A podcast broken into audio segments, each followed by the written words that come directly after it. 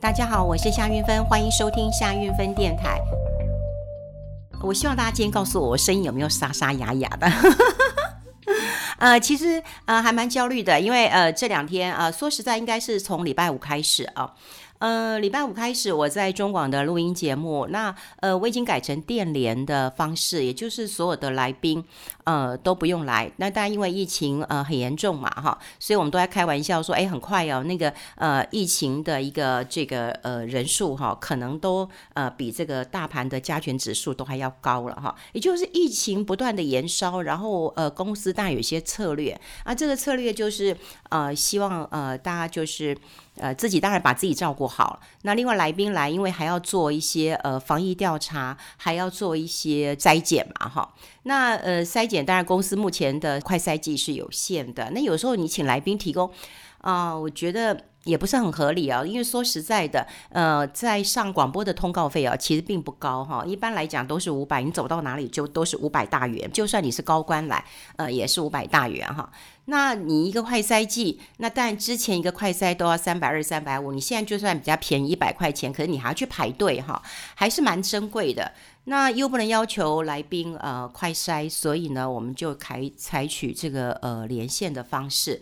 那当然，嗯、公司有这样子这样规定的时候，其实我有极力争取，因为有一些来宾是我的固定来宾，呃，我觉得我们的生活的方式大家都很清楚，所以其实我还是很邀请他们到现场。不过，嗯，公司当然说最好不要啊，不要，那我就嗯呃遵命哈，大概就是这样子。但有一个例外，那例外呢，嗯，大家就知道了哈，就是呃有一些业务单位。那业务单位就会呃有一些嗯，请我们访问的。那当然我，我我不是呃这个狠心绝情的人，因为我在很多的呃公司我都知道，就是说如果业务活不下去，其实公司也活不下去。那基本上中广它其实也是一个呃商业电台，它不不是公广集团，不是国家的哈。啊，那那这个来宾他其实是呃呃艺人，然后他也。很认真，好，那他就跟我说要来，那要来呃现场，那当然我有点嗯，就说哎，其实不用啦，哈，我说没关系啊，嗯，那个你的剧我会帮你 promo，但你真的不用来哈。不过他说他坚持要来啊，我就说哦，好好好好好好好好好好好来吧，呃，来了我们访问，那也没有太大的一个。呃，异样。不过说实在，呃，到了现场，他的确咳了几声了，那让我觉得我有点嗯担心。那后来呢，我有呃请呃气质就问了一下业务，说，哎，他他他他他他他他他他有咳嗽，好。那呃后来业务说啊，他问了啊，因为他同时在嘎很多戏，那呃所以。就比较累一点啊，有时候累，或者是像我们有时候早上，嗯，声音比较没有开哈，那通常也会声音比较沙哑啊，这个我们都可以理解哈。啊，后来，哎，就整个到礼拜六，礼拜六早上大概六点钟，我是被吵醒的，因为我我的呃气质就打给我了，说韵芬姐不好意思，某某人呃快筛阳性，然后做 PCR 也是阳性，那。请你赶快快筛哈！我天哪，我简直是，哎，有点晴天霹雳的感觉。那那种感觉就好像说啊，你守了很久哈，你你你你就是很乖哈。那我我当然很怕，因为呃，说实在的，距离嗯不算。我当时想说，哎，距离并没有太近，而且我们其实有隔板，那当然也有戴嗯戴口罩的啦。不过还是很忐忑。其实我当下呃最忐忑的就是啊。我千万不要去，嗯、害到家人了哈。说实在的，第一个浮到浮现脑中的还是家人嘛哈。那当然快筛，呃，快筛很快就出来了，快筛还好，哎，这一切都是这个命命中注定哈。他也是我一个好朋友，我的好学妹。那因为他跟我说，哎，你有没有快筛？我说我没有去排队。他说听你广播了，知道你。嗯，没有去排队了。然后他说：“我我这两个先给你啊。”他说：“你排到队，你再还我，因为他们做节目，然后会常常有 user 会用。那有两个先给你吧。”我我就好啊，先带着，就两个，当然就一个给我用，一个给儿子用了哈。呃，快筛哦，还好，呃，没事，好没事啊。啊，没事之后呢，我跟你讲，礼拜六、礼拜天，说实在的，我倒觉得我喉咙痒痒的。哇，我老是不经意，然后就会咳两声，啊，这样子儿子好了，儿子跟我说，哎。那妈这样子好了，因为其实有一些什么阴转阳阴，什么阳转阴的，他说你还是小心一点好了。那你还是在房间好，你不要出来哦。你自己房间，呃，反正你有卫浴啊什么的。那你要吃饭呢，我可以帮你准备了哈。那我心想，哦，我又没有中，好像你就把我当成是那种确诊者一样哈。不过我觉得他讲的也对啦，我就乖乖待在呃家里。那呃规定当然是三加四嘛，哈，因为我不是一个密集的接触者，他来上我的节目，然后我们并没有密集的接触。然后嗯，但是公司都说三加四，那三加四我本来想说哦，那应该就是哦哦礼拜呃礼拜二。呃，就 OK 了。但公司说，哦，三加四的规规定是，呃呃，政府的，我们要多加一天，就第四天，也就是到了礼拜三，礼拜三的早上，那么我靠，呃，快筛，那如果是阴性，那就可以正常的进公司。不过说实在的，呃，我对于这样的做法，其实，嗯，啊、呃，大家想想看嘛，如果是你，你会很开心吗？我觉得又不是我不小心，然后也不是我的来宾，好，是不是？然后你这样就会觉得，哎，呃，你要被，呃，你要你要快筛哦，你礼拜三你要去快筛哦，你快筛 OK 之后，你才可以进来，好像我犯了什么大错一样。嗯，觉得，嗯，大概，嗯，碰到。嗯，有人呃可能疑似确诊或者确诊，那确诊不是更糟糕哈？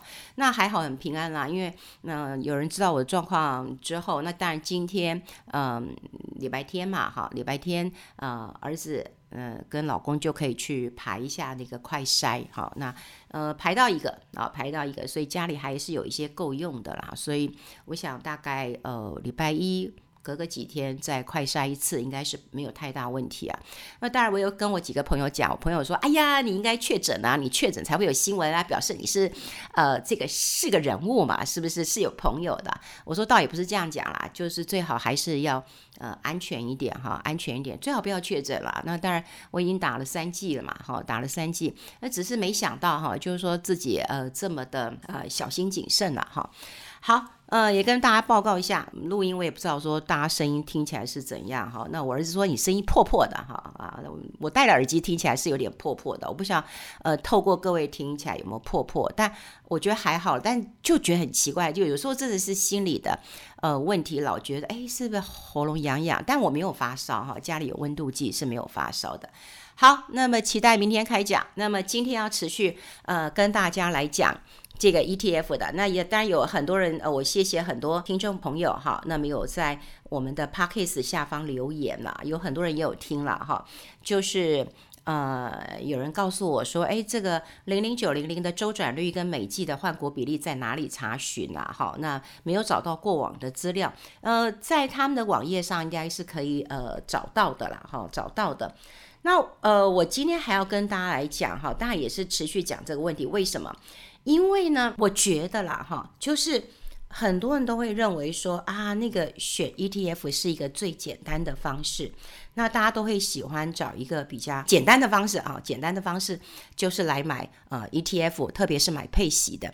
但嗯、我礼拜五哈还特别花了一点呃时间，那么找出了国内几档全部都是配息的。呃，配息的基金，那我跟朱月忠老师合作很多年了，我们大概合作超过十年了。那他以前是在南台科技大学教书，那呃教书的时候，我觉得他偶尔我们有呃同台的经验，那我就问他说：“哎，你要不要成为固定来宾啊？”他说：“嗯，不要。”他说：“我们学者讲话不好听，呃，不适合啊。”哈，那后来我一直蛮鼓励他的，所以嗯，他当然现在。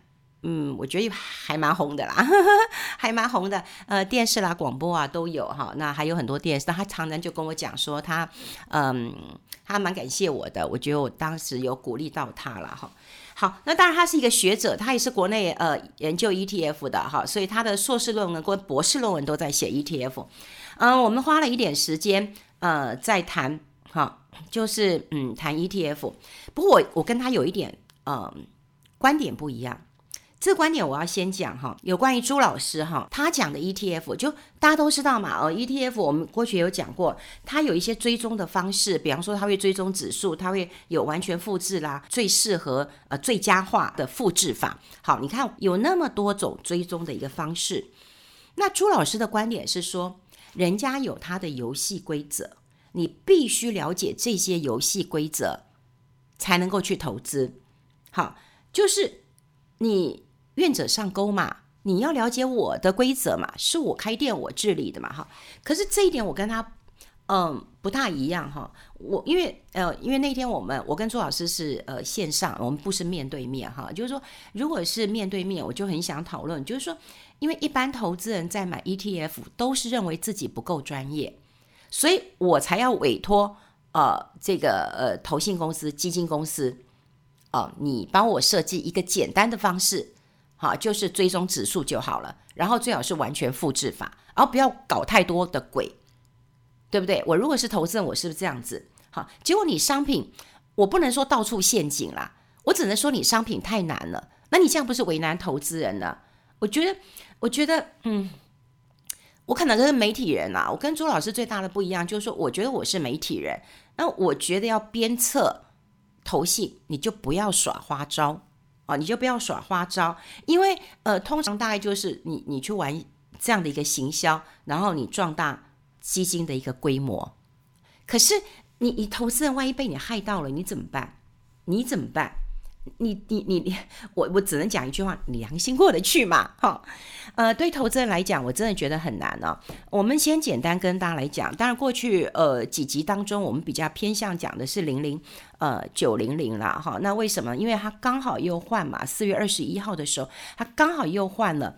呃，这个股票嘛，那因为它每年的四月、七月、十二月都在换，所以它四月二十一号换的时候，刚好我们做节目就呃提到了。那如果说我们今天把呃比较热门的几档配息基金都拿出来讲的话，我们必须跟大家讲啊，所谓的配息基金啊，呃配息的 ETF 啦，配配息的 ETF 啊，配息到底配息率是真的还是假的？我跟你讲，配十趴，你就以为我真的配十趴吗？好，过去我们不是呃没有吃过亏，对不对？大家都知道有高收益债，有高收益嘛，对不对？所以它的配息率很高。那配息率很高的情况之下，你就会觉得你本金其实是受损的，对不对？好，你一百万你配十趴，你是对不对？十万，可你九十万配十趴呢？你五十万配十趴呢？你只剩五万了。所以你总要知道这个配息率，它可能相对是稳定，但它绝对不是固定的，好，不是固定的。所以当它如果净值下来，那它的配息率有可能会下来。所以配息率它它它恒久不变是固定是根本不可能的，好，根本是不可能的。所以你你你一直觉得你想要买一个配息率好，你想要买一个纯呃高股息的，然后你要觉得哎这样子我就摆着放着它就可以赚钱了。其实高股息在国内，我们先从几个名字先跟大家讲一讲好了。好，比方说元大高股息，这个大家都知道，零零五六元大它就叫元大高股息，零零七零一它叫国泰台湾低波动股息精选三十，好，零零七一三叫元大。台湾高息低波动，好，我们先讲这三个好了。这三个听起来都是高股息，对不对？可你要仔细看，有个低波动，有一个低波动。好，像零零七零一有一个低波动，零零七一三它也有一个高息低波动。这个低波动，大家就会知道说，哎，那我低波动的一个是不是就会波动不会这么大？那低波动会不会相对比较稳定一点？好，这都可以从名字当中猜到。的确，我后来印证到它的投资报酬率有呃低波动的，通常它会比较稳定一点。好，那我们再来看名字，有一档名字真的很好玩，我嗯大家就听听吧哈。那请投信公司千万不要来呃这个这个来 argue 或来什么，我们来听听名字好了哈。零零七三零有一个叫富邦道琼台湾优质高息三十，好，听了。富邦道琼，你会不会觉得，嗯，是买道琼吗？是买美股吗？是买美股的 ETF 吗？好，但是它追踪指数是道琼的台湾优质高股息三十指数啊，也就是他买的是台湾呃优质的高股息，虽然是台湾的，它是台湾的，它不是买呃美国的。好，所以你看，它叫富邦道琼。好，那当然这是指数的一个名称了哈。好，零零呃呃，另外零零七三一它是富邦富时，它这种富时指数。那我们刚刚讲那个刚刚七三零，它就是一个富邦道琼指数。好，那零零七三一是一个呃富邦的富时台湾高股息低波动。好，又来一个高股息低波动。那我就会发现到说，哎，对，有低波动的，好，有低波动的，那么看起来，好，看起来的确是比较稳定一点。好，我说的是稳定，是在跌的时候你会觉得它跌的比较少。好，可它在涨的时候，它可能也没有人家涨得多，这也是要公平讲的。好，那零零八七八呢，是一个呃国泰台湾 ESG 永呃永续高股息的 ETF。好，所以 ESG 你也感觉它应该是比较稳定的，比较大型的，所以对照起来看它的报酬率，哎，对，也是比较稳定的。那另外就是零零九零零，就是富邦特选台湾高股息的三十。我们光从字呃字面上来看，你就会觉得一样都是高股息。但字面上的高股息的确就有不同的意涵了。第二个，你要看它的追踪指数，追踪指数追踪的不一样，对，追踪它追踪什么样的一个指数，你还知道它追踪的一个方式。好，最重要了。那朱老师就讲了，他说你要了解每一档呃这个追踪的指数的一个方法。好，呃，如果愿意花时间，那我觉得 OK，我们可以聊。比方说，呃，零零五六，它要。由台湾五十及中型一百的成分股当中去选取未来一年预测现金殖利率最高的三十只股票。好，大家可能听到我的声音就会觉得未来一年，未来哦，你要预测。那当然，他是选择台湾呃一百五十档呃这个最大的哈，因为它是大型、中型的一一百五十档来挑的，所以我会觉得啦，如果他挑的是比较大型的。好，有一些，比方说零零七零一，它是过去十年的回测啊，时间其实蛮长的。而零零七一三呢，它是挑两百五十档的呃这个呃个股啊，也够大，两百五十档也够大。那我们刚刚讲那个富邦道琼，它是挑一百亿以上的哦，也是够大的，好，也是够大的。零零七三一呢，它是呃富华富时，好，它挑的是全部来捞。啊，全部来捞，它殖利率最高的啊，从一一一一起来捞，好，一起来捞，啊、那 ESG 哈、啊，它也是所有的都来捞，啊，所有的都来捞，唯独零零九零零啊，他就告诉你说哈，我我是用台湾上市公司哈、啊，这个三百大，然后为母体，然后来筛，但是我四月、七月、十二月捞的都不一样，我三次捞的都不一样。啊，我第一次捞的可能预期四月到七月的配息，然后第二次，呃，我我捞的哈，七月份就取最高的配息，啊，我十二月呢，啊，就是用过去一年的好来算，就它三次的标准都不一样。那朱老师的意思就是说，好嘛，那你要买 ETF，你当然就是要去看它的名称啊，然后它的追踪指数，它追踪的方式，你还要研究它怎么捞的，它捞的方式适不适合你。我就跟他说，哦，这么太难了，这对投资人来讲，各位是不是太难了？等于是说，当然我也我也问过投信啊，我也问他们说，哎，你怎么发这么多的一个呃 ETF 啊？他说，哎，这投资人呃喜欢嘛，那当然投投资人所好，所以这到底是供给创造需求，还是需求创造供给啊？这变鸡生蛋，蛋生鸡的一个问题啊，就就无法理解。可是我在这边还是要跟大家分享一下，我觉得现在还有很多的投信，说实在的，他们今天推一档 ETF 啊，他们他们的方式其实很简单，他们就找一些部落客。好，找一些呃，可能大家都很清楚知道的一些呃部落客，然后找了这些部落客之后呢，哎，就开始这个呃啊，你们就发一点呃业配文吧，好，这个或者是 好，应该就这意思啊，好，就应该就这个意思。那呃发了这样的一个业配文之后呢，啊，就开始讲啊，他有多好多好多好。但说实在的，如果只是呃。这个布洛克呃炒一炒，跟投信炒一炒，然后你就可以来当成是你的这个目标。我觉得真的是真的是不可行啊！因为大家一定要知道一件事情啊，就是不要以为说网红或者是呃这个布洛克就可以解决这样的问题。他是不是大家能够先了解一下这个 ETF 现在已经是？花样蛮多的，现在有些投信，他就抓住了投资人喜欢的那一点啊，不管你喜欢高股息，我就给你高股息；你喜欢什么，我就给你什么。反正题材好说话，所以我们讲 sales talk 很好做，sales talk 很好做。我再找几个网红，我再找几个部落客，然后我再推一下，哎，很多人就开始来买了，买了以后又发现，哎，不是这样，哎，好像。跟我的预期不一样，为什么会做这么多集节目？实在是我太多的朋友跟我讲说，哎，韵芬，你讲了以后我才知道，原来 ETF 是这样子啊。那跟我以前讲，呃，跟我以前听到都不一样。他们就告诉我，稳稳的放着，然后就可以有呃配息啊。我说，我说哪有这种事情呢？你今天放在银行的利息，你都还会有高高低低的，不是吗？那你怎么可能确定说啊，有一件事情是固定的？如果说今天它固定都给你十趴十趴。都每年都给你十趴，世界上也不会有巴菲特了，对不对？我就把它放进去就好，就这样滚不就好了吗？所以，我呃，我觉得今天想要跟大家讲的一件事情，真的是要让大家知道，有一些 ETF，有些它绩效不好，我觉得我在现在这边讲，不一定要苛责它，因为呃，以零零九零零来讲的话，它可能它十二月才上市嘛，它十二上市的时候其实是业绩不好，它净值下跌，我觉得有可能。啊，也是有可能的。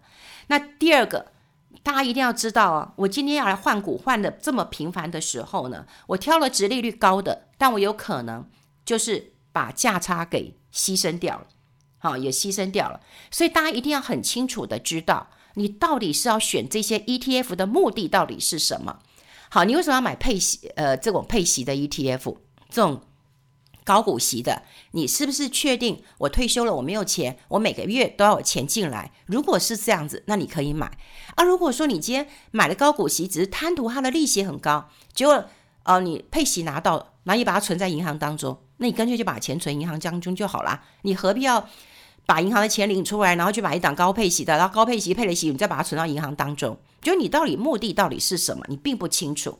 还有呢，如果你真的很难去了解。好，它的这个追踪的一个指数跟追踪的方法，你大概也要从名字当中哦去了解一下。